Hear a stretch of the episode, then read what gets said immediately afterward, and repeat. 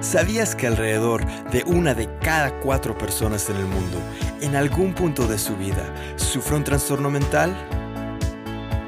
Esto es Cruzando Límites, las fronteras de la mente.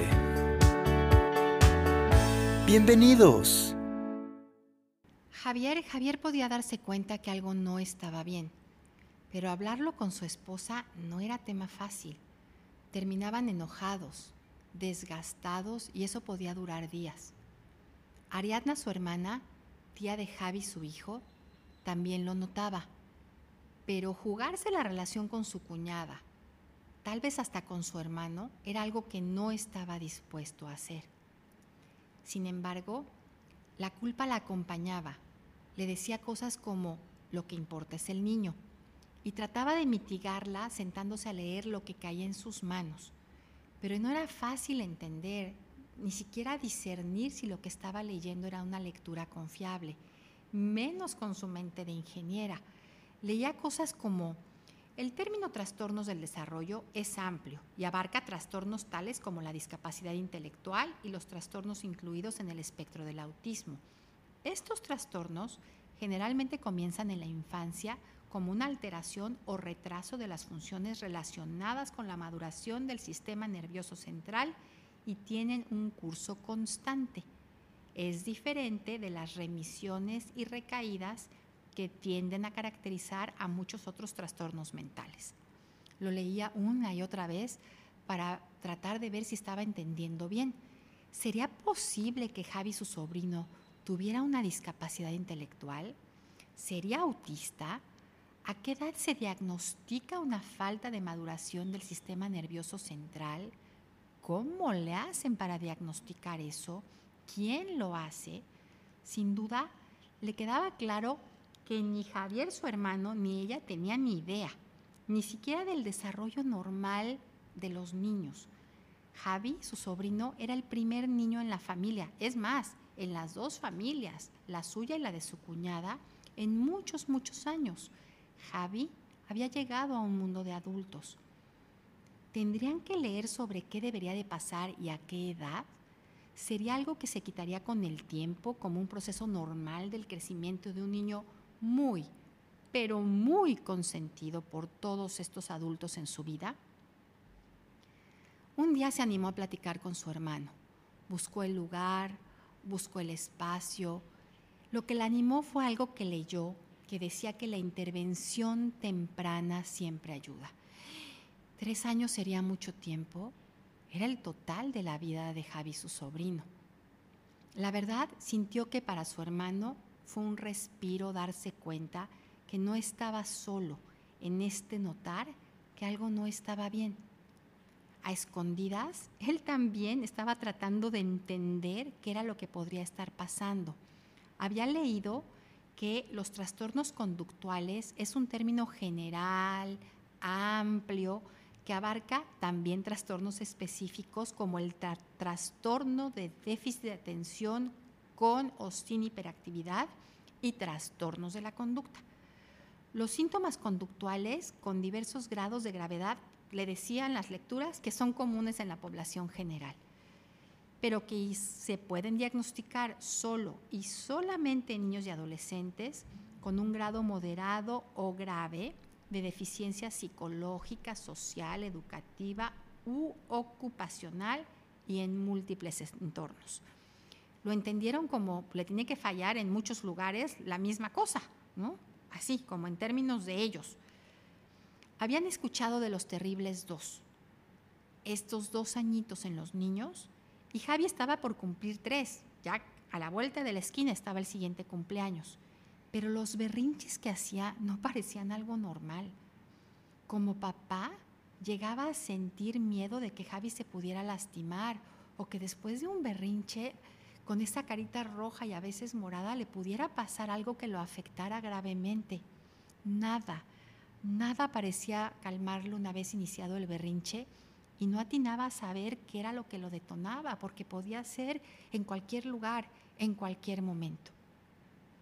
Una vez abierto el tema entre Ariadna y Javier, juntos empezaron a tratar de entender si estas lecturas les ayudaban o los confundían más.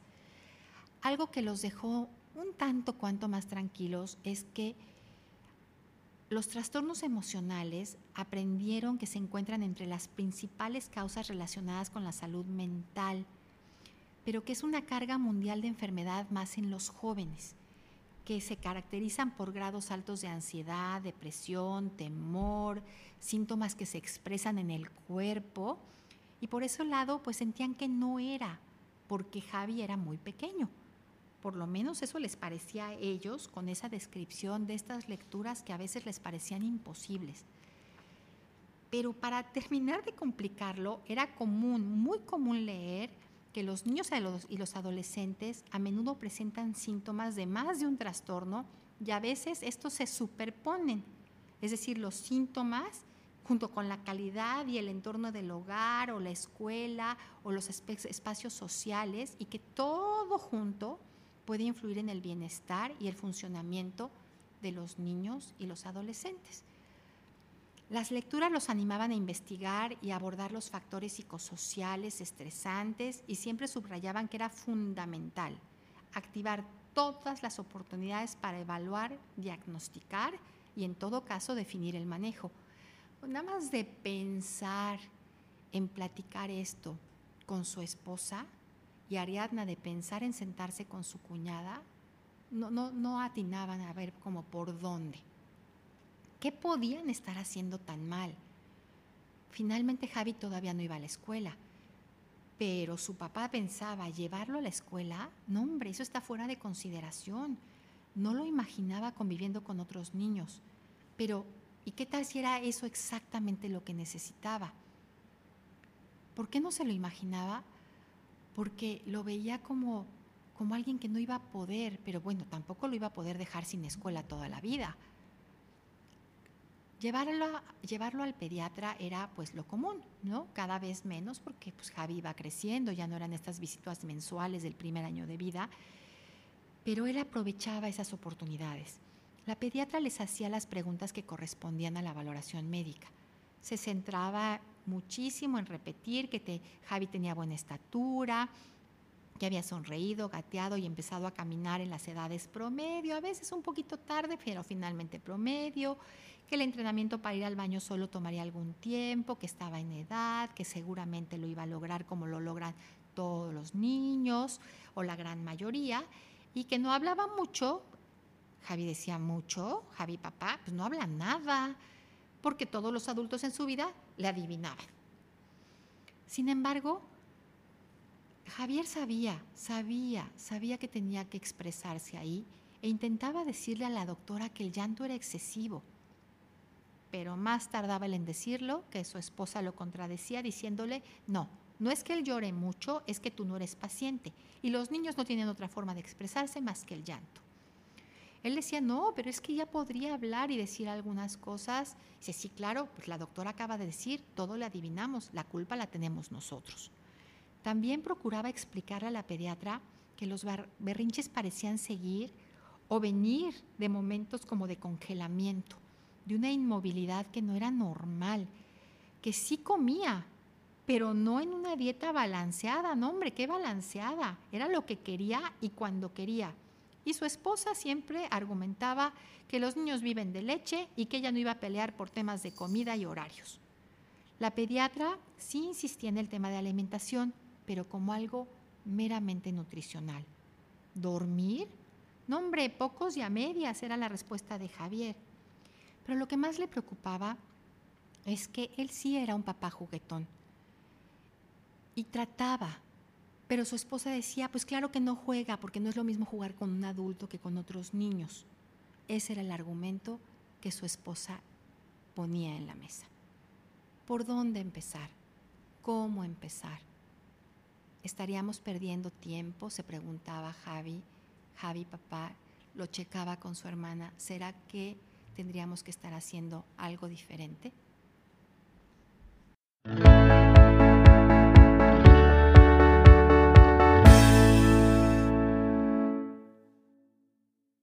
Mariela, Mariela, ¿cómo estás? Muy bien, gracias. Soy, pues también muy bien. Eh, voy a empezar por presentarme. Soy Claudia Guillemot y además te voy a presentar a ti, Mariela, Mariela Pérez. Ella es defensora de la inclusión en el sector educativo, impulsa acciones para que todas las niñas y los niños y personas que tienen retos de desarrollo sean aceptadas, aceptados, valorados y valoradas, atesorados en su diversidad. Por ello, para ello, pues se trata de abolir las etiquetas. Ha sido el principal reto en su vida tiene una maestría en psicopedagogía, es autora de una metodología integradora para docentes y especialistas, esposa, madre de tres hijos y yo me voy aquí a adornar porque además somos amigas hace pues que casi casi 25 años o por ahí. Ay, pues muchas gracias Claudia por tan bonita presentación y sí, claro que atesoro tu amistad desde desde hace mucho tiempo. Desde hace mucho tiempo, ¿verdad? Ahí estamos en esto, en esto de la psicología, los niños, las familias, las niñas. Y bueno, Mariela, eh, platicando un poquito sobre Javier y Ariadna y el chiquito de Javier, Javi, hijo, y la esposa de Javier que de pronto parece que no nota o no quiere notar. En tu experiencia, em, después de tantos años de trabajar con tantos niños de diferentes edades, niños y niñas, ¿Cómo, ¿Cómo ves a los papás cuando de pronto parece que hay, hay algo que no está bien y, cuesta trabajo? ¿Cómo, cómo, ¿Cómo afrontas esto? ¿Te llegan solitos? ¿Alguien te los manda? ¿Cómo, cómo les va con esto? Pues mira, yo creo que sí hay mucha confusión al respecto y sobre todo, bueno, ahí e, es, es un momento muy doloroso para las familias el, afrontar cuando algún niño tiene algún reto de desarrollo o alguna diferencia. Sobre todo porque, bueno, la diferencia está connotada como algo negativo, algo que va a descalificar, ¿no? Y, obviamente, pues eh, en este contexto, eh, los niños que tienen ciertos retos de desarrollo, pues sí van a tener eh, una, obstáculos que van a tener que ir librando en conjunto con su familia pero también a la vez se vuelve una, cuando se puede afrontar de una manera positiva, se vuelve una experiencia muy enriquecedora para todos, para toda la, comunidad, para todo eh, el grupo que está interactuando con, con estas experiencias, ¿no? Ahora dime, eh, eh, si hablamos como de porcentajes, yo, cada niño y cada niña es único, ¿no? Pero eh, estaríamos hablando como de un porcentaje menor de la población y por eso la diferencia se vive como negativa. Tendríamos que hablar de normalidades distintas. ¿Cómo saber si, si es algo esperable, natural? Si te acuerdas, con Javi era, no, pues va a crecer y todo esto se le va a pasar, ¿no? O sea, nada más en algún momento se, se pone como al corriente con los demás niños y niñas. ¿Cómo ves esto? Pues mira, yo creo que, y sobre todo en un niño tan pequeño, pues sí la, la mayor parte de las veces pues está la expectativa de que se les pase y de que sea temporal y que sean los terribles dos o el pediatra dice ya hablará señora y como hay mucha información que de alguna manera toman sin un contexto claro, sin una estructura bien organizada para poder afrontar un diagnóstico, entonces pues eh, se va muchas veces se va se van eh, se va retardando mucho el proceso de, abordaje y, como también eh, lo dice la historia, ¿no? Entre más temprano se pueda hacer un buen diagnóstico y se pueda apoyar en la evolución, no es que queramos que todos los niños sean y las niñas sean iguales, sino simplemente queremos que desarrollen las mayores, los mayores recursos para adaptarse y para generar una un, un, ambiente en el que puedan sentirse, eh, tener un crecimiento, un aprendizaje y una verdadera inclusión. Cada niño tiene posibilidades de desarrollo. Eh, y, en la y la medida en que lo podamos eh, pues agarrar más chiquito, si efectivamente hay una diferencia, pero una diferencia, ¿cómo saber si esto es algo diferente, diferente o si se va a arreglar conforme va creciendo? Bueno, mira, hay indicadores muy importantes y son eh, indicadores básicos que tienen que ver, en primer lugar, con aspectos de sueño, ¿no? Los niños que eh, duermen muy poco o que despiertan muchas veces en la noche, que se tardan mucho tiempo en dormir, obviamente ya nos habla de un sistema nervioso desregulado. También cuando tienen problemas con la alimentación, ya sea que son muy selectivos en la alimentación o que este, los papás no pueden eh, dar como una alimentación variada y enriquecida, pues obviamente estos son parámetros que van, que de, fondo, de base, a nivel físico van a ir incidiendo en un desajuste en su propio crecimiento, ¿no? Y fíjate cómo lo difícil, ¿no? Porque por otro lado todo el mundo piensa, no, pues ya vas a nacer un bebé, ya olvídate de dormir y el tema de la comida y lo que les gusta y lo que no les gusta. O sea, cómo pareciera que es algo esperable, pero que en algún momento ya no es parte de lo que esperaríamos para un desarrollo óptimo? Exactamente. Y, ahí, bueno, también entra en juego los diferentes puntos de vista, ¿no? Porque, bueno, alguien puede decir, bueno, es que no les tienen paciencia, es que eres muy regañón y por eso este, no te hace caso y por eso hacen berrinches más fuertes. Pero en realidad, cuando eh, podemos ver que los niños y las niñas no se están integrando a una dinámica social, es cuando realmente empezamos a ver que, que sí hay, que sí, sí está incidiendo este desajuste fisiológico en la capacidad de, adaptación. Ahora, pero se supone que la familia es como el primer espacio social de un niño, ¿no? Y de una niña. Y en el caso de Javi, como muchos, eh, son pues hijos únicos o son los primeros y además en un mundo de adultos, eh, ¿cómo, ¿cómo, saber si la interacción, aún con los adultos, nos podríamos dar cuenta si es familia cercana, alguien que ha visto al niño siempre, que Javi pues ha visto a los abuelos, a las abuelas, a las tías? Eh, ¿Podríamos darnos cuenta de algo así, que la interacción social no está funcionando? Mira, yo creo que sí, sí nos podemos dar cuenta, pero hay, hay un factor central en esto que a veces es como esta venda que nos ponemos los papás y las familias cercanas en los ojos por el dolor de hacer frente a esta experiencia. Entonces, eh, pues en ese sentido a veces justificamos muchísimo el, las conductas o las situaciones, porque afrontarlo pues sí genera pues toda una una circunstancia como impredecible, ¿no? Te enfrentas como algo nuevo que sientes que no lo vas a poder manejar o que va a ser muy doloroso o, que vas a tener que enfrentar quizá en términos negativos una eh, discapacidad o una alteración que nos una diferencia que va que, que, va a poner a tu hijo como un ser humano que no es igual a los demás entonces no es valioso no y, a ver, pero, pero entonces pues, estaba, bien, estaba viendo como los criterios, ¿no? vamos a pensar, somos estos, estas mamás o estos papás que o, estas tías que de pronto algo estamos notando, pero pareciera que los criterios son como muy amplios, como que, como que todo cabe, como cómo le haces para realmente poder decir, bueno, sí hay que, sí hay que entender que esto es diferente, sí hay que entender que este chiquito necesita una atención diferenciada. Eh, ¿Cómo se evalúa? ¿Es alguien de la familia? ¿Te acuerdas? Ariadne decía, pues yo me estoy dando cuenta, pero si abro la boca a mí me va a costar hasta la relación con mi hermano, ¿no? O sea, como, porque pareciera eh, en, mi experiencia que siempre hay alguien de la familia que sí nota, que, que algo no le late. ¿Cómo, ¿Cómo lo ves tú? Así es, mira, yo creo que eh, lo más adecuado siempre pues es consultar con, con algún especialista, ¿no? Y, y perderle el miedo también a la consulta con, con algún psicólogo, con algún médico, eh, neurólogo, neuropediatra, que nos pueda dar parámetros más, más, más científicos y más asertivos en función del desarrollo y que tenga una objetividad porque pues obviamente dentro del contexto familiar cada quien va a tener una opinión diferente, ¿no?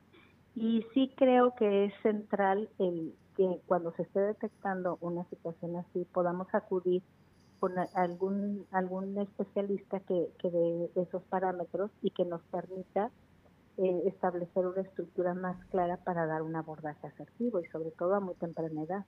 Entonces, eh, lo que diríamos aquí es, hay que buscar ayuda, el que se esté dando cuenta, pues en el interés superior de la niña o el niño, hay que decirlo y además hay que hacerlo lo más pronto, cuando es pronto. Digo, Javi tiene tres añitos. Em, se está perdiendo tiempo ahí, tendríamos que esperar, tendrían que haberlo hecho antes.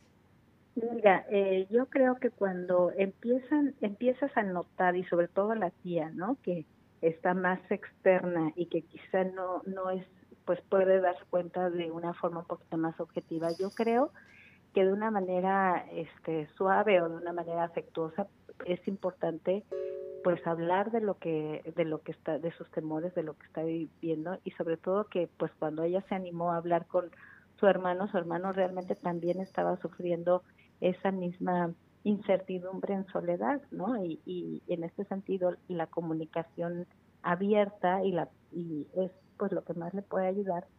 Y entre más temprano se haga la, intervención tienen eh, muchísimo más eh, posibilidades de desarrollo eh, yo aquí en, en, mi trabajo he recibido niños que son muy pequeñitos de año y medio que ya muestran algunos síntomas, esto que te digo del sueño, que caminan de puntitas, que se están tardando en hablar, que tardan en, aprender a caminar, que no quieren, eh, que, por ejemplo a los, a los tres años todavía no, no dejan el pañal, ¿no? que sí hay muchos indicadores que van siendo eh, muy característicos de, de, de, estas, de, de, este mal funcionamiento, mala organización de su sistema. Es decir, si hay como suficiente literatura y experiencia que nos diga que hay signos y síntomas a los que hay que, en los que hay que estar alerta y que hay que hacer algo. No nada más es que me lata, que yo veo, que tal vez me doy cuenta, sino que efectivamente en temas de desarrollo podemos identificar muy claramente algo que no está bien, que no que, hace una diferencia y que es importante atenderse. Así es, y además también que ah, eh, inclusive, aunque solamente fuera estas cuestiones de, de, la familia, ¿no? De que está muy consentido o cualquier otro tipo de, circunstancia este, socioambiental, eh, pues también el, en, función del, de, de la estimulación que damos a los niños, también el desarrollo se va organizando. Y cuando no reciben la adecuada estimulación, eh, eh, pues obviamente su estructura no está adquiriendo esa organización y aunque no de, de fondo, de raíz o en su estructura no tengan una diferencia, sí les va a afectar en su vida posterior. Entonces, independientemente de, de la causa, sí es importante buscar ayuda. Ok, entonces lo que estamos diciendo es también, si, si nos damos cuenta, si buscamos ayuda, hay esperanza. Niñas y niños tienen esta posibilidad de reorganización y de poder adquirir las mayores habilidades posibles en la condición que tienen pues para afrontar los retos de la vida.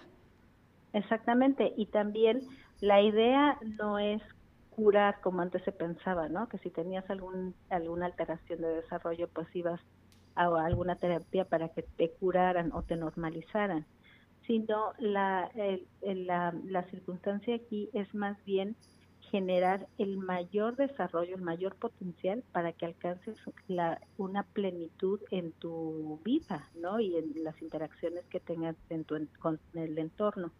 Entonces, eso, eso sería como la finalidad última, independientemente del diagnóstico, ¿no? Porque podemos tener niños con eh, con discapacidad intelectual, con la calidad de vida y la calidad de desarrollo que van adquiriendo en función de cómo van afrontando las circunstancias y cómo van cómo van desarrollando sus habilidades y sus aptitudes y también cómo la familia va generando una serie de estructuras y estrategias para que esta dinámica sea flexible y, y se puedan adaptar para que la vida sea positiva en, en el ambiente, ¿no? Porque pues también eh, a veces el ambiente familiar se vuelve muy tenso y, pues hay rupturas, ¿no? Inclusive se ha visto que en muchos en muchas familias los papás se divorcian porque tienen muchos desacuerdos o que la tensión eh, emocional es tan es tan difícil de afrontar que pues acaban por por, separar, por separarse o divorciarse, ¿no? Entonces hay situaciones que que requieren pues de, de ayuda, de, de cierta guía para generar esta estabilidad y que pueda eh, pues tener eh, armonía en las dinámicas, ¿no? Entonces no nada más es eh, como se pensaba antes, ahí te llevo al, chiquito y arréglamelo, sino es que hasta dónde puede llegar este, este chiquito en temas de desarrollo, en habilidades, en el afrontamiento de su vida de una manera propositiva y que además la familia, como sea que esté integrada, se una a este proyecto con las adecuaciones y lo que se requiera. Y además después atesoras todas las todas las ventajas y todo el crecimiento que te da el afrontar de una manera positiva estas situaciones, porque el crecimiento eh, familiar es, es es amplísimo cuando lo enfrentas de una manera muy positiva. Sí, probablemente también beneficie como a otros integrantes de la familia, ¿no? El reconocer habilidades o... Mm, la empatía, la empatía, por ejemplo, em, la organización que necesitan, em, el establecer límites, o sea, eh, hay que generar muchos recursos o algunos recursos adicionales que, que, son también recursos que van llevando todos los miembros de esa familia. De esa familia. En tu experiencia, Mariela, para de alguna manera tocar el tema de género, eh, esa era la historia de, de, Javi, ¿no? El hijo de Javier. Eh, ¿Tú consideras que hay como eh, ciertos trastornos o ciertas limitaciones, eh, como digo, a mí de pronto el tema de las etiquetas me cuesta un poquito de trabajo, ¿no? Pero que, que, que, hay más, lo que pasa es que de pronto se te olvida que hay un niño ahí, ¿no? Una niña ahí, y hay que tener como mucho cuidado. Eh, ¿Crees que esto es algo más que se presenta más en niños varones que en niñas? ¿Tendrá que ver con algo? ¿Cuál ha sido tu experiencia? Mira, eh, pues en, en mi experiencia de 28 años de trabajar en esta área, la realidad es que casi siempre llegan más niños varones a consulta. Ok, son más los eh, niños. Son más los niños. Sin embargo, yo creo que también, en, eh, eh, sobre todo, no sé, hace unos 10 años, las niñas quedaban más enmascaradas, digamos, en, en, este, en ese tipo de diagnóstico porque pues no sé, como que el ambiente de las niñas estaba más limitado, ¿no? Pero yo siento que últimamente se ha ido equilibrando también un poco la la este la acudida a consulta y ya tengo como un poquito más equilibrado niños y niñas. Niños y niñas, ¿ok? ¿Crees que de pronto se atendía más a niños que a niñas. Exactamente, pero estadísticamente, digo, hasta, hasta, hace unos años que fue la última vez que lo consulté, niños con TDA tenían e, era mucho mayor la proporción que las niñas, ¿no? Entonces habría que ver como, como con cada uno de estas sintomatologías y de pronto, porque de, eh, revisas los libros y el tema de género no es algo que se toque específicamente, ¿no? Te hablan de niños, de habilidades, de desarrollos en diferentes áreas, pero es, es muy poco común que te hagan una distinción. Sí. Mariela, eh, no sabes cómo te agradezco el, el, estar en este episodio de Cruzando Límites, las fronteras de la mente, hoy cruzando límites con trastornos del desarrollo. Y no sé si habría alguna pregunta, algo que te hubiera gustado que, que, preguntáramos, que platicáramos, que conversáramos? Pues mira, eh, a mí me gustaría eh, un poco que, platicáramos eh, también acerca de, del, del aspecto escolar, ¿no? y yo creo que también parte, una parte muy importante en la detección y en el abordaje para trabajar con niños que tienen diferencias de desarrollo es la capacitación y la habilitación en el contexto escolar para manejar las diferencias, ¿no? Entonces yo sí quisiera, pues, no sé, eh, dejar como este, este mensaje para todos los educadores en, el sentido de la sensibilización para que pudiéramos eh, ampliar nuestros conocimientos y ampliar también nuestros criterios para poder eh, dar un poco más de, espacio en, las diferencias de desarrollo y que pudiéramos trabajar más sobre estos procesos de inclusión educativa. De inclusión educativa que alguna vez me, tocó escuchar a una coordinadora en algún colegio que le decía a una maestra, también es tu alumno, ¿eh? También es parte de tu grupo, ¿eh? Es decir, como, como no, me lo, no me lo hagas a un lado, eh, especialmente con estas combinaciones cuando de pronto llevan como mala conducta y malas calificaciones, ¿no? Eh, y que no es como la combinación ideal. Eh, pero me llamaba mucho la atención que decía, también es tu alumno, o sea, no puedes nada más quedarte con los que te gustan, con los que trabajan bien o acorde como tú esperas como educador o educadora, sino incluir a todos y saber que todos tienen, pues no nada más el derecho, sino la posibilidad de desarrollar habilidades diferentes en el ambiente educativo. Claro, y mira, a mí me queda una frase que eh, yo quisiera que la palabra inclusión ya no fuera necesaria. Qué maravilla. Efectivamente, que no estuviéramos como en esta, en esta batalla de, de, ser incluidos, sino que cada quien tenga un espacio. Un espacio, exactamente. Y algo que aportar. Mariela, te agradezco tanto que nos hayas aceptado la invitación y estamos en contacto. Muchísimas gracias a ti también por, por invitarme y yo encantada de participar. Gracias. Gracias por escucharnos. Comparte y ayúdanos a crecer esta comunidad. Cuéntanos tu historia Nos encuentras en Facebook en Cruzando Límites, las fronteras de la mente.